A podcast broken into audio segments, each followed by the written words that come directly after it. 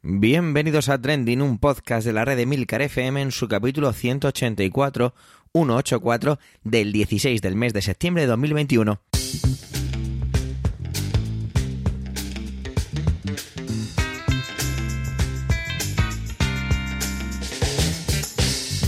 Trending es un podcast sobre lo que pasa, sobre lo que ocurre, sobre las noticias que vuelan las redes sociales. Todo ello con opinión y siempre con ánimo de compartir. Por ello somos varias voces, aunque yo, Javier Soler, haga un poquito de presentador. Trending es tu podcast de noticias semanal. Adelante. Ya estamos metidos en dinámica, así que no voy a entretenerme con demasiadas cositas, vamos directamente al grano y empezamos con Alma. Y es que Alma está un poquito, digamos que indignada por un gran incendio que ha tenido lugar estos últimos momentos y que a pesar de esa repercusión que pudiera tener ese incendio, apenas ha ocupado portadas en los principales medios nacionales. Me encanta cómo ha titulado su, su intervención y es Cuando no llueve en Madrid. Adelante, Alma.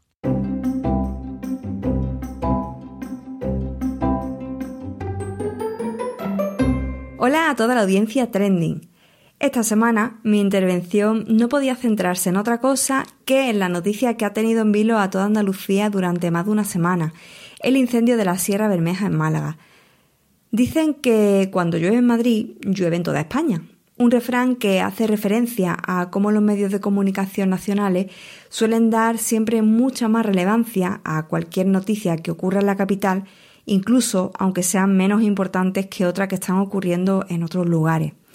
Probablemente si me escuchas desde cualquier otro punto del país que no sea Madrid, pues sabes de lo que te hablo. Pero este ninguneo informativo ha llegado esta semana a cotas que, desde mi punto de vista, deberían hacer sonrojar a muchos de nuestros medios de comunicación que dicen ser nacionales. Durante más de seis días, el fuego ha arrasado violentamente una de las zonas naturales más importantes de la provincia de Málaga, sin que en todo este tiempo haya tenido protagonismo en ninguna portada. Tenemos que irnos al lunes 13 de septiembre para ver un espacio en la primera plana del país, mientras que el ABC dedicaba la suya al día siguiente a los mega incendios, la nueva amenaza que devora España. Así, en general, como si la noticia de Málaga no tuviera suficiente entidad como para tener portada y titular propios. Un incendio que se llevó la vida de un bombero forestal durante las labores de extinción. El fuego comenzó la noche del miércoles 8 de septiembre y todo apunta a que fue provocado, ya que se detectaron dos focos simultáneos. El propio presidente de la Junta de Andalucía, Juanma Moreno, confirmó el sábado que en esos puntos se habían encontrado montoncitos de hojarasca con una piña prendida por un mechero. Se unieron otra serie de factores para que el incendio haya sido devastador, pues un terreno muy dificultoso, con zonas pedregosas y bastante escarpadas, y bueno, tampoco ayudaron las condiciones meteorológicas, ya que hubo rachas de fuerte viento durante esos días. Según los expertos, el incendio eh, que ha azotado la Sierra Bermeja cumplía con las características de los catalogados como eh, de sexta generación, es decir, fuegos especialmente virulentos que se propagan muy rápidamente y son muy difíciles de extinguir. Además suelen ocasionar en su interior fenómenos meteorológicos como tormenta. Una palabra que se ha leído mucho en redes en estos días a raíz del incendio ha sido pirocúmulos, que son unas nubes que se forman sobre una columna de humo como consecuencia del aporte eh, de humedad y energía del propio incendio, pero que no es humo, sino eh, que son nubes. El fuego ha calcinado en toda esta semana más de 10.000 hectáreas y requirió de la ayuda de profesionales de otras comunidades autónomas para las labores de extinción. Uno de ellos, un vecino de Almería de 44 años, perdió su vida en los primeros días del dispositivo. Vecinos de las localidades de Jubrique, eh, Genalguacil, Faraján, Pujerra, Alpandeire y Juzcar tuvieron que ser desalojados y solo la llegada de las lluvias el martes 14 de septiembre permitió controlar las llamas hasta que se pudo activar el nivel cero. Cuando preparo la intervención para este trending, en esta tarde del miércoles 15 de septiembre, lo que me invade sobre todo es una sensación de tristeza por muchos motivos. Primero porque pertenezco a una tierra que ha vivido grandes incendios como el de Río Tinto en 2004 o el de Doñana en 2017 y sé la catástrofe medioambiental que significa un acontecimiento así, de la que el terreno no se recupera pues durante bastantes años. Segundo, porque realmente ha sido un hecho devastador de que, como digo, la provincia de Málaga pues va a tardar mucho en recuperarse. Siento tristeza también porque me queda la sensación de que los incendios son eh, de los delitos que más impunes quedan, o al menos que quedan impunes con mayor frecuencia. Pero lo que quizás me resulta más doloroso es ese silencio informativo que comentaba al principio.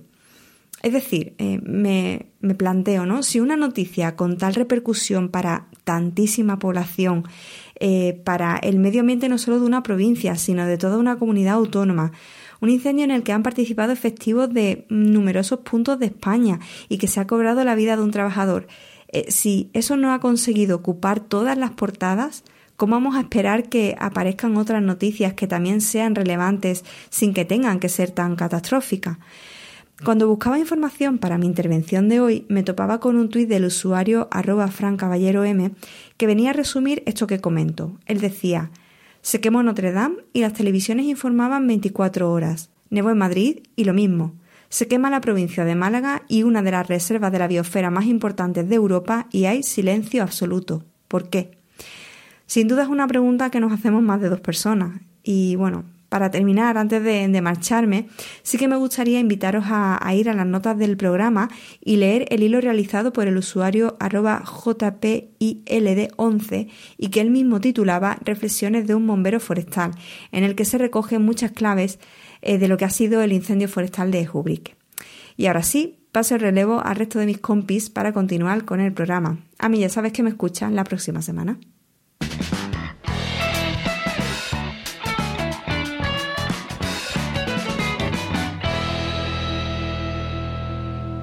Este verano estuve en Berlín, creo que lo comenté en el podcast anterior, y entonces enseguida el trending de esta semana de Manuel pues me, llama la atención y estoy muy atento con él.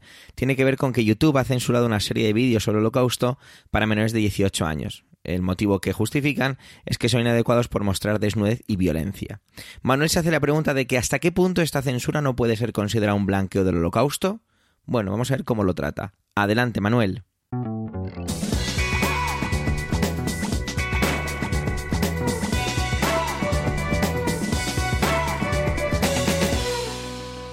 Hola oyentes, hola equipo Trending.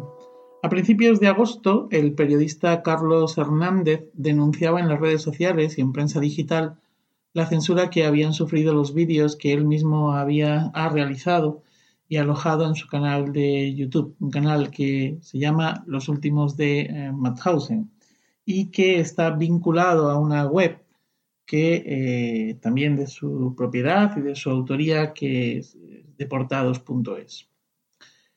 Eh, en su canal, eh, o el canal, está dedicado a los españoles supervivientes del holocausto nazi. Se trata de una serie de vídeos en los que entrevista a los supervivientes de aquel horror y en el que ilustra lo que allí se dice con un gran número de fotografías de archivo de aquel campo de concentración. La censura de YouTube vino motivada porque estos vídeos presentaban presentan contenidos violentos y pornográficos y no pueden ser vistos por menores de 18 años. Carlos Hernández, pensando que se trataba de un error de los famosos algoritmos, solicitó a YouTube explicaciones y la revisión de los contenidos. Para su sorpresa, y la, la mía también, dicho sea de paso, pues un portavoz de YouTube que se presentó como un miembro del equipo de alcance de la comunidad, contactó personalmente con él y en varias ocasiones le dijo que eh, habían sido revisados los contenidos detenidamente y que, eh, bueno, pues que confirmaban que infringía las normas de la comunidad. Carlos Hernández reiteró la necesidad de que estos vídeos sean de acceso libre, pues muestran la crueldad del nazismo y lo que aconteció, acaeció en Mauthausen, ¿no? Eh, bueno, allí y en otros campos de concentración y que, bueno, pues que todo esto debe estar y perdurar en la memoria colectiva para que no vuelva a ocurrir. El portavoz de YouTube insistió en que, bueno, el problema realmente no era el holocausto, el problema o la restricción de edad se relacionaba únicamente a las imágenes explícitas de que sus vídeos eh, contenían, ¿no? Y que de ninguna manera eh, se referían al contenido de los vídeos o a lo que cuentan los supervivientes entrevistados. Vamos, que, que si quita esas imágenes, los vídeos pueden ser visionados por menores de 18 años. ¿Y qué imágenes son esas tan inapropiadas para jóvenes? Pues en el informe que YouTube remitió al periodista le indicaban una por una las imágenes con el minutaje concreto en cada uno de los vídeos. He visto las, las fotografías, he visto los vídeos y bueno, pues se trata de fotografías de eh, cadáveres, eh, fotografías de desnudos eh, y que bueno, YouTube lo que le dijo, o el tipo este lo que le dijo es que se trata de fotografías, leo textualmente, de cadáveres visibles, acciones violentas y desnudez. Bueno, se pueden imaginar qué tipo de imágenes eh, ¿A qué tipo de imágenes me estoy refiriendo? A nada que hayan visto alguna vez alguna de estas u otras fotos similares de los campos de concentración. ¿no? Hay que estar pues, muy chiflado para que esos cuerpos eh, desnudos, eh, hambrientos, bueno, pues puedan provocar algún tipo de, pues no sé, ¿no? o sea, puedan relacionarse con un contenido sexual. Es verdad que no dicen sexual, sino que dicen, hablan de desnudez. Bueno, aunque YouTube diga que con esta acción no está blanqueando el holocausto, yo creo que sí. Puede que no lo hagan intencionadamente. Bueno, o puede que sí. Pero el caso es que si no tienes 18 años, pues no puedes ver estos vídeos u otros seminales, similares. Perdón. Eh, pues el canal de Carlos Hernández, mm, bueno, pues ha sido censurado, como han sido censurados otros. No ha sido el único, ¿eh? Así que, bueno, pues se pueden dar situaciones como que un menor solo podría hacerlo, solo podría ver estos vídeos si utiliza una cuenta autorizada de un adulto o si un adulto se lo muestra. Por ejemplo, eh, en casa, pues si yo quiero, decido mostrar a mi hijo eh, estos vídeos y entro con, eh, en el canal con mi cuenta, ¿no? O si un profesor quisiera en clase hacerlo, pues también, aunque Debo decir que si el vídeo está vinculado mm, desde un tercero, pues no va a funcionar. Es más, si alguno de estos vídeos viniesen recomendados o insertados dentro de la licencia digital de un libro, de un libro electrónico, eh, de los de clase, eh, pues tampoco funcionaría. Eh, la manida frase de que debemos conocer el pasado para que no se repita en el futuro, pues no se puede cumplir aquí. No podemos esperar a que nuestros jóvenes tengan 18 años para acceder a este tipo de contenidos, a este tipo de información. Pero que mientras tanto, pues puedan ver películas como La lista de Sidler o El pianista, donde hay escenas crueles, muy crueles, brutales. Porque además son películas que están recomendadas a partir de los 13 años. O que en el propio YouTube puedan ver contenidos violentos y de desnudez bastante más explícitos, incluso de incitación al odio y de enaltecimiento de totalitarismos. Y si no, hagan la prueba. Esta semana este tema del que estoy hablando vuelve a ser noticia porque este martes el caso ha llegado a la Comisión Europea a raíz de una pregunta parlamentaria de un eurodiputado, un eurodiputado del Partido Socialista Obrero Español, Iván García del Blanco, quien, eh, aprovechando que en la, la comisión y en, Bruselas pues está eh, tramitando la futura ah, ley sobre contenidos digitales, bueno, lo que se conoce como la ley digital comunitaria, bueno, pues ha trasladado allí sus preguntas. Leo textualmente y eh, lo que ha preguntado Iván García es lo siguiente. Dice, ¿cuál es la posición de la Comisión frente a la posibilidad de que plataformas digitales censuren o eliminen permanentemente material documental divulgativo sobre el holocausto u otros acontecimientos históricos? ¿Y qué medidas tomará la Comisión para proteger el material educativo frente a los filtros de estas plataformas que puedan considerarlo como material violento no apto para menores y proceder a su censura o eliminación? Habrá que esperar la respuesta de la comisión. Voy a seguir este tema de cerca y bueno, cuando haya una respuesta, pues eh, si ha lugar, lo traeré por aquí. El asunto de la censura es peliagudo, es peliagudo. Ya le dediqué una intervención en su día con motivo de arco y en ese caso estábamos hablando de, de lo que era creación artística. También el mes de agosto pasado fue agitado por la censura del cartel de Zahara en Toledo o el de la última película de Pedro Almodóvar. En el caso de Zahara, la censura partía de un partido político y en el caso de Almodóvar, pues fue Instagram. Aunque luego recularon, ¿eh? porque el revuelo en las redes fue grande y porque además, bueno, pues hubieran tenido que censurar muchas, muchísimas obras de arte. En cualquier caso, me preocupa que estos grupos de poder a los que les hemos vendido nuestra alma tengan este y otros poderes. Quizá no nos hemos dado cuenta, como no nos dimos cuenta en su momento cuando algunos nos hablaban del cambio climático. Y ahora pues ya está aquí, ¿no? Quizá no nos hemos dado cuenta, pero más allá del algoritmo, eh, nuestro estilo de vida, nuestro pensamiento, la educación de nuestros niños y jóvenes, madre mía, el poder de Google Education es impresionante. Bueno, nuestras relaciones, nuestro tiempo, es decir, todo esto, solo por citar algunas cosas, están ligadas a la máquina. Y la máquina siempre tiene detrás una mente pensante. Hay un gran hermano. ¿O no? Para despedirme, quisiera recomendar un libro. El título es Anestesiados, es del sociólogo Diego Hidalgo, publicado por los libros de la Catarata, y debo reconocer que no lo he leído. Sí, ya, ya sé, ya sé, ya sé. ¿Cómo se me ocurre recomendar algo que no he leído? Bueno, pues porque he escuchado una entrevista al autor esta misma mañana y la verdad es que me ha dejado bastante pensativo. Como además yo andaba rumiando esto de YouTube y el holocausto, pues eh, me ha encajado, me ha encajado y, y bueno, me ha dejado bastante pensativo y haciéndome alguna que otra cuestión. Y para mí esto ya es motivo suficiente pues para comprar el libro y por supuesto leerlo, claro. Igual algún oyente ya lo ha leído y nos quiere dejar algún comentario. La verdad es que estaría estupendo. Se trata de un libro que analiza la anestesia que supone nuestra relación con la tecnología. Ahí lo dejo. Bueno, ahí lo dejo porque, mm, bueno, podría tirar un poco del archivo de la entrevista de esta mañana, pero, pero bueno, pues tampoco tengo así más datos porque como he dicho, no lo he leído. Pero sí que él habla de eso, de la, de la anestesia, ¿no? Y bueno, de ahí el, el título, ¿no? Cuando te anestesian hay algo que no te duele, pero por otro lado te están operando. Bueno, ¿cuál es nuestra relación con la tecnología? Pues a lo mejor es algo parecido a esto. Bueno, pues nada más. Feliz día, feliz vida y como dice mi admirado Ángel Carmona, muerte al algoritmo.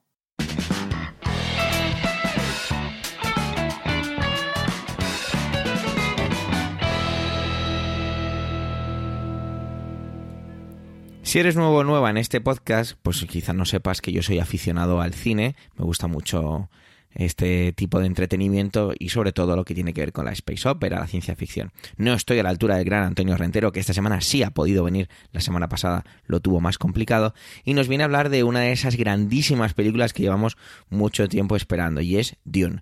Yo, de hecho, tengo ya mis entradas para el sábado para disfrutarla en estas salas que en las que las butacas se mueven, te tiran agua y ese tipo de cosas. Así que vamos a ver qué es lo que nos viene a contar, porque no nos viene a hablar solo de la película, sino de las implicaciones de esta película. Adelante, Antonio.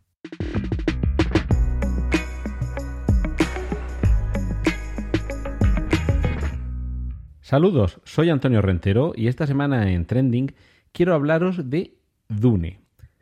Muchos seguramente pronunciaréis Dune, porque realmente estamos hablando de una palabra inglesa que en español tal y como se escribe se pronunciaría Dune, pero al ser inglesa la forma correcta de pronunciarla será Dune, y si no que venga Juan Iquilator y que nos corrija, pero que yo creo que a lo largo del tiempo, mm, sobre todo, ya digo en España, somos quizá mayoría los que nos referimos así, Dune, tal y como suena, a la novela original de Frank Herbert, que se publicó en el año 65, la película que rodaría eh, David Lynch, una película un poco polémica porque todavía hay quien la tiene como cine de culto y quien dice que es un horror, que se estrenó en 1984 y ahora, en el año 2021, se estrena una nueva adaptación de la novela, que no un remake de la película de, de David Lynch, con el mismo título, Dune o, Dune, en este caso dirigida por el canadiense Denis Villeneuve, director, por ejemplo, de Blade Runner 2049 o de La Llegada, por citar un par de películas. Eh, lo cierto es que esta será la tercera ocasión, y a la tercera quizá vaya la vencida, en la que esta novela se lleva a la gran pantalla. Entre medias, una versión que no llegó a, a plasmarse de la que ahora os hablaré un poquito, pero eh, sin duda cuando estamos hablando de la que en cuanto a ventas es la novela de ciencia ficción más vendida de la historia y que seguramente a raíz del estreno de esta nueva versión cinematográfica aumentará todavía más las ventas, es porque estamos ante un libro excepcional. Un libro publicado originalmente en el año 1965 y que ganaría eh, tanto el premio Nebula como el premio Hugo, que son los dos premios más importantes de literatura de ciencia ficción, y que desde muy pocos años después de estrenarse ya impulsaría a una frustrada primera adaptación cinematográfica que no llegó nunca a, ver la luz. Y por un lado es una pena, pero por otro lado quizá hubiera matado para siempre las ganas de ver esta película.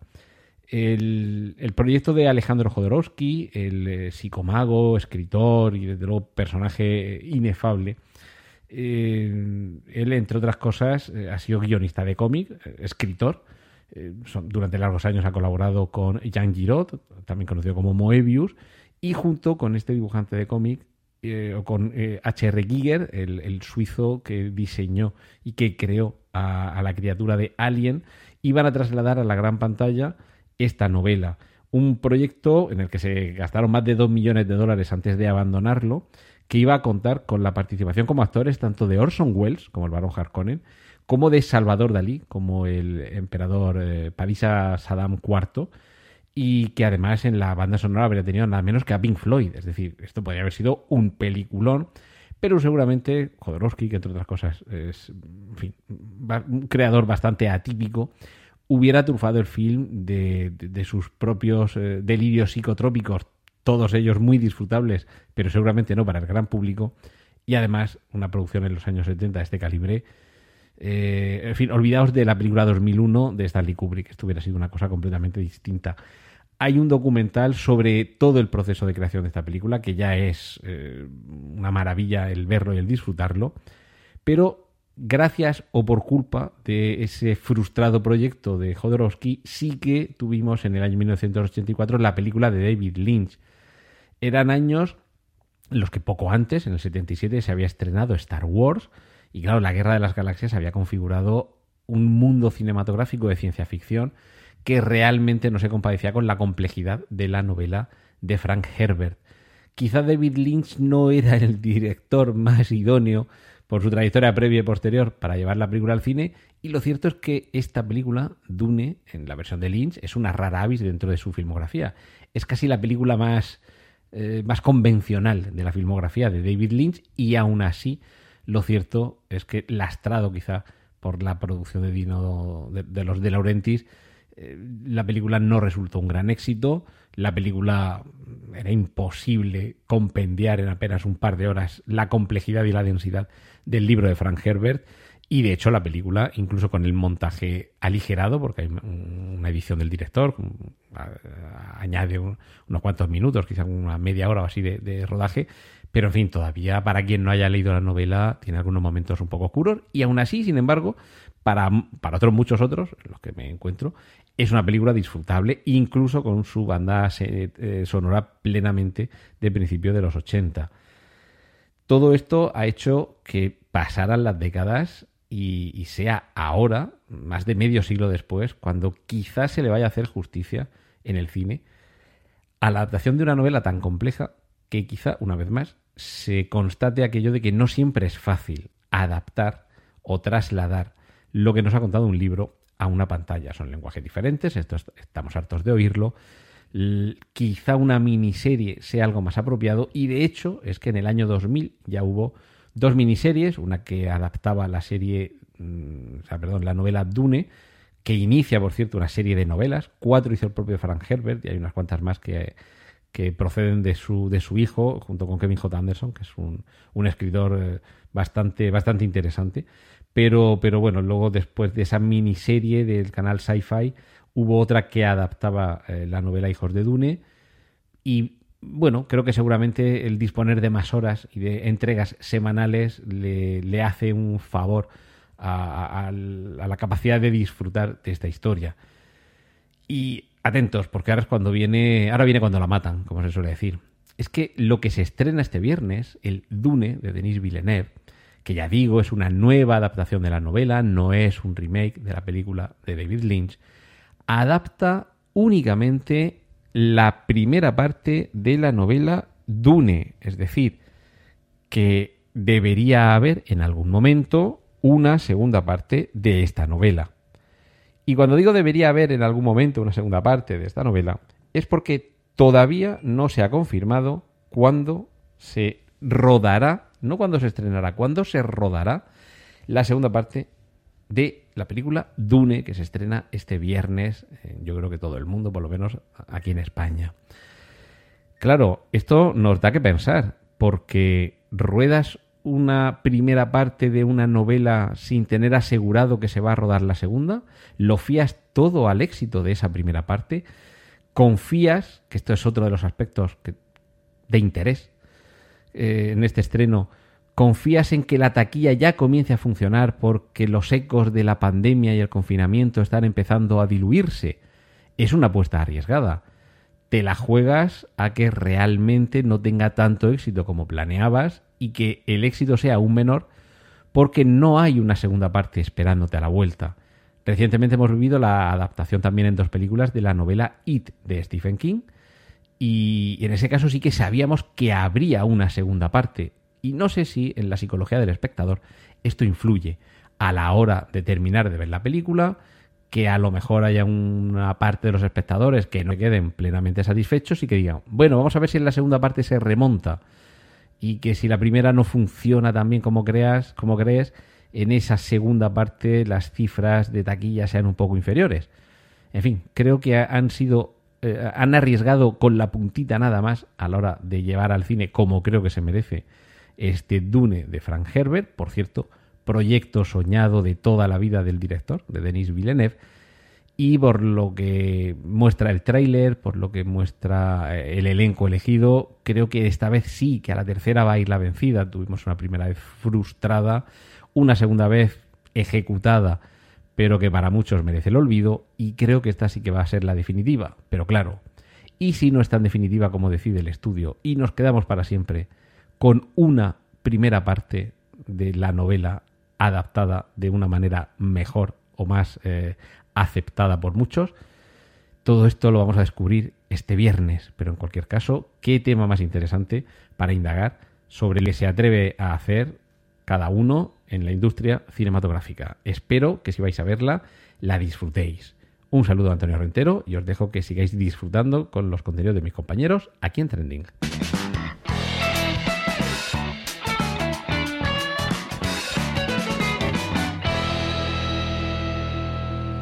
Sara nos trae el Día Mundial de la Prevención contra el Suicidio. Yo hace unos años hice una intervención muy personal, si la queréis buscar ahí la tenéis, si la escuchasteis recordaréis de qué estoy hablando y si no, pues no pasa nada, si os apetece buscarla, sobre un caso muy personal de suicidio en mi familia. Y nos habla, nos viene a contar Sara sobre todo esto y sobre todo el hecho de aquellos mitos históricos y descubrir algunos consejos para enfrentarnos a un problema social que cada vez está más presente entre los jóvenes. Adelante, Sara.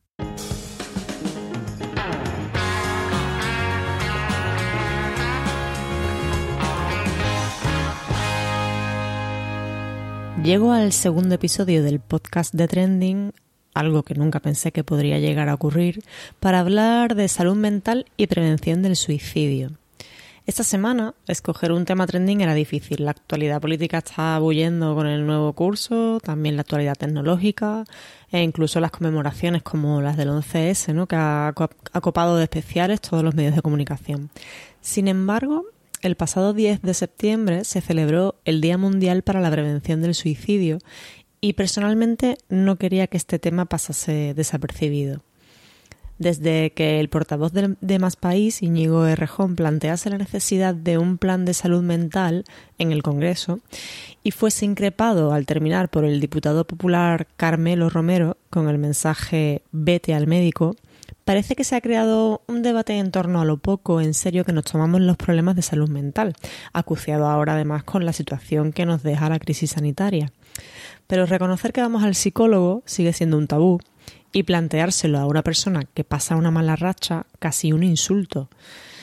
En los últimos meses todos hemos bromeado alguna vez con aquello de que la pandemia nos ha dejado más de una tarita, aunque en realidad muchos lo pensamos seriamente. Aunque Carmelo Romero pidió perdón a través de su cuenta de Twitter, es posible, de todas maneras, que, siendo como somos de morboso, no nos hubiésemos detenido en este debate y reflexión necesaria si la intervención de Errejón no hubiese culminado con polémica.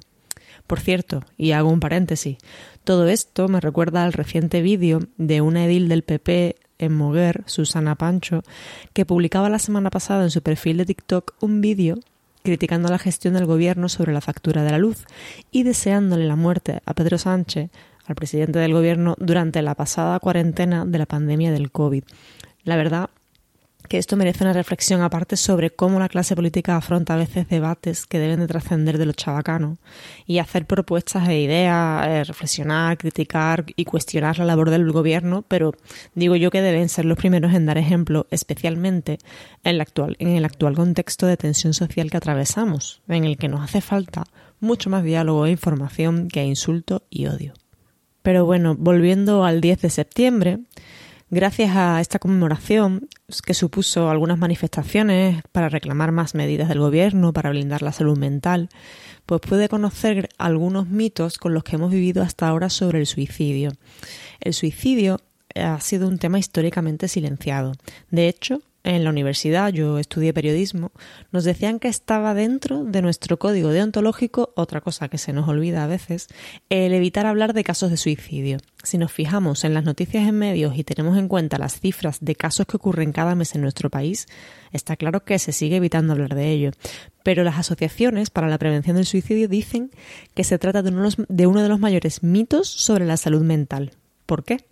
Hablar de ello, según dicen estas entidades, alivia y ayuda a las personas que sufren y que además verbalizar esta idea hace que seamos conscientes de la situación que vive esta persona y nos da una oportunidad para ayudarle. Si lo trasladamos a cualquier otra situación de gravedad como la violencia de género, por ejemplo, precisamente conocer todos los casos que ocurren son es lo que a veces nos hace ser más conscientes y las víctimas pueden llegar a creer que, que, pueden recibir ayuda y que no están solas ante la violencia machista.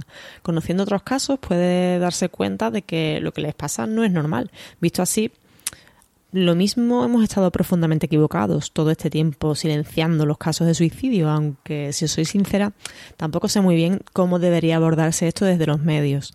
Los expertos aseguran que informar con rigor puede servir para que las personas suicidas se sientan menos incomprendidas y encuentren recursos que reduzcan su sufrimiento. Con motivo del Día Mundial para la Prevención del Suicidio, hay muchas cuentas de federaciones, asociaciones, e incluso la propia plataforma de maldita.es en sus redes sociales que han difundido mitos a los que debemos enfrentarnos y, romper, ¿no? Que, tenemos en mente. Por ejemplo, cuando se dice que las personas suicidas solo quieren llamar la atención, que es un error, pues son personas a las cuales les han fracasado todos sus mecanismos útiles de adaptación y no encuentran alternativas excepto el atentar contra su vida. Toda persona con riesgo suicida, de hecho, se encuentra en una situación ambivalente, es decir, con deseos de morir y de vivir. Imagínate, ¿no? La situación. La persona, otra cosa que se dice es que la persona que se repone de una crisis suicida no corre peligro alguno de recaer y al mismo tiempo también se dice que la persona que intenta el suicidio estará en peligro toda su vida. No, siempre hay, hay, hay mecanismos y fórmulas de ayudar, pero no debemos de perder de vista algunas pistas, ¿no? Eh, algunos datos para saber del alcance de lo que estamos hablando es, por ejemplo, que la OMS asegura que es la segunda causa de muerte más frecuente entre jóvenes de 15 a 29 años y se calcula que cada año se suicidan más de 700.000 personas en el mundo, según también datos de la, de la OMS. En Andalucía, por ejemplo, se produjo en 2019 un suicidio cada 14 horas. Un total de 640 mm, personas perdieron la vida. De cada cuatro personas, tres son hombres y una mujer. Según esto según los últimos datos oficiales que ofrece el INE. Hay algunos datos también provisionales sobre el año pasado que alertan de un aumento de los suicidios a partir de la pandemia, con una clara relación con esta crisis sanitaria, ¿no? las consecuencias mm, también de en salud mental. Y el Colegio Oficial de Psicología de Madrid habla de que las tentativas de suicidio, principalmente en los jóvenes, aumentaron un 250% en 2020. Ser directo y hablar abiertamente del tema escuchar con empatía y tranquilidad, sin caer en consejos fáciles, evitar cuestionar si el suicidio es o no correcto o dar opiniones sobre el valor de la vida, no desafiar o controlar en exceso o no mostrarnos asustados, son algunos de los consejos que se han dado durante el pasado 10 de septiembre y que debemos tener en cuenta en adelante. Hay también municipios donde ya se están tomando medidas concretas para atajar este problema, como recientemente el Hospital de Ourense, donde se ha creado una unidad específica para prevenir suicidios, entre adolescentes concretamente, o en Burgos, donde se han disparado las consultas en el servicio de salud de, de joven, la mayoría de ellas por temas de ansiedad, y han decidido lanzar una campaña de prevención del suicidio. Para terminar, algunos medios profesionales que tenemos a nuestra disposición, que siempre es bueno conocerlos, aunque uno de ellos es bastante sonado como el teléfono de la esperanza, que funciona 24 horas al día, o acudir a multitud de asociaciones y federaciones de salud mental que yo hasta ahora no conocía, pero existen y bastantes, y luchan para prevenir el suicidio, como la plataforma teléfono. Bueno, hasta aquí mi intervención de hoy, cuidaos mucho y nos escuchamos la semana que viene. Adiós.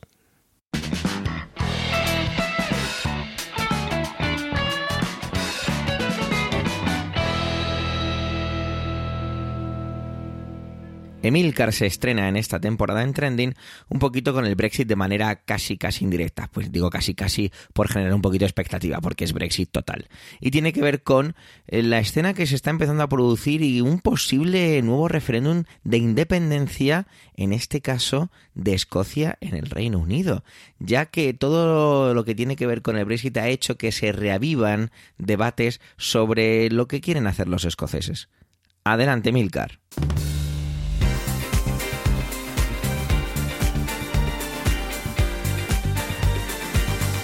Tambores de independencia suenan de nuevo con fuerza en las Highlands escocesas. El referéndum de 2014 sobre la independencia de Escocia del Reino Unido se hizo a resultas de una ley que establece cómo deben hacerse ese tipo de consultas en Escocia, por lo que el camino legal para un nuevo referéndum ya está trazado. Sin embargo, el gobierno británico sentó recientemente nuevas bases para que una posible consulta pueda tener eh, lugar de nuevo eh, indicando que va a reclamar al menos un apoyo del 60% de la población eh, al referéndum durante un tiempo prolongado. Es así de, débil ¿no? La, definición. Todo esto según afirmaciones del ministro británico para Escocia, Alistair Jack, a finales del pasado mes de agosto. En aquel referéndum de 2014, la independencia fue rechazada por un 55%. ¿Por qué? Bueno, pues que en aquel momento se decía que una Escocia independiente eh, habría quedado fuera de la Unión Europea, lo cual era increíblemente lesivo para los intereses económicos y de comercio de una futura Escocia independiente. Y eso realmente fue un peso que el independentismo no se pudo quitar de encima. Es curioso ver cómo ese argumento ahora ha dado la vuelta. A causa del Brexit, Escocia está fuera de la Unión Europea y eso a Escocia no le gusta, evidentemente. En el referéndum del Brexit los escoceses dijeron no a abandonar la Unión Europea mayoritariamente, con un 60%. Y a resultas del el resultado de la consulta, ya eh, establecieron, digamos, un poco su escepticismo acerca de que una futuro, un futuro Reino Unido pudiera incluir a Escocia. Y todo esto pues ha llevado a que ahora mismo se pongan más serios al respecto, sobre todo viendo el caos que ha estallado en el Reino Unido de suministros y de otras muchas más cosas después del Brexit. El SNP, Partido Nacional Escocés, ganó las últimas elecciones con un solo escaño de diferencia para obtener la mayoría absoluta y el plato fuerte de su programa electoral fue prometer un nuevo referéndum. Para formar gobierno eh, hicieron una coalición con el Partido Verde que defienden todavía más, si cabe, la independencia de Escocia y por tanto la convocatoria de un nuevo referéndum. Aún así, aun con aquella ley que permitió la consulta de 2014, un nuevo referéndum tiene su complicación, como hemos visto por la oposición del gobierno y porque realmente no está del todo claro el camino legal de esa nueva consulta. Así que la primera ministra de Escocia, Nicola Sturgeon, ha dicho que va, esa convocatoria tendría lugar como muy pronto, bueno, no como muy pronto, creo que ha, fijado ya esa fecha, ¿no? Finales de 2023, es decir, antes de que acabe su mandato la legislatura eh, del Parlamento escocés. Pero que, bueno, pues aunque ella había prometido con vehemencia eh, ese referéndum y sus socios verdes también lo quieren hacer, pues eh, digamos que aplaza tanto la consulta porque dice que ahora la pandemia es la ocupación principal del gobierno. Precisamente la deficiente gestión del gobierno de Boris Johnson de la pandemia, unida, como ya he dicho, al caos post-Brexit, ha incrementado el sentimiento de independencia en Escocia. Aunque según a quien preguntes, está más o menos claro que ese apoyo pudiera superar delante de las urnas el 50%. Recientemente tuvo lugar el Congreso Anual del SNP, el Partido Nacional Escocés, y en el discurso de clausura, Nicola Sturgeon ha aportado un nuevo argumento a todo este debate para denunciar, según ella, la trampa del Brexit. Dije textualmente, al empobrecernos como consecuencia de la salida de la Unión Europea, nos asegurarán que no nos podemos permitir ser independientes. Y al cortar nuestro intercambio comercial con la Unión Europea, nos dirán que dependemos demasiado del resto del Reino Unido. Así las cosas, el SNP juega con una doble idea. Por un lado, que el Tribunal Supremo del Reino Unido va a dar luz verde a la legalidad de un nuevo referéndum sin las condiciones que quiere imponer el Ejecutivo de Johnson. Y por otro lado, que Bruselas no pondrá ningún obstáculo a la incorporación de una Escocia independiente a la Unión Europea. Como suele ocurrir con todas las cosas relativas a la política eh, británica, y de eso yo sé un poquito porque he hecho un seguimiento bastante cercano a todo el proceso del Brexit, creo que aquí tenemos eh, tela para rato, ¿no? Y que se abre una nueva subtrama a lo que vienen siendo mis intervenciones en Trending, en este podcast.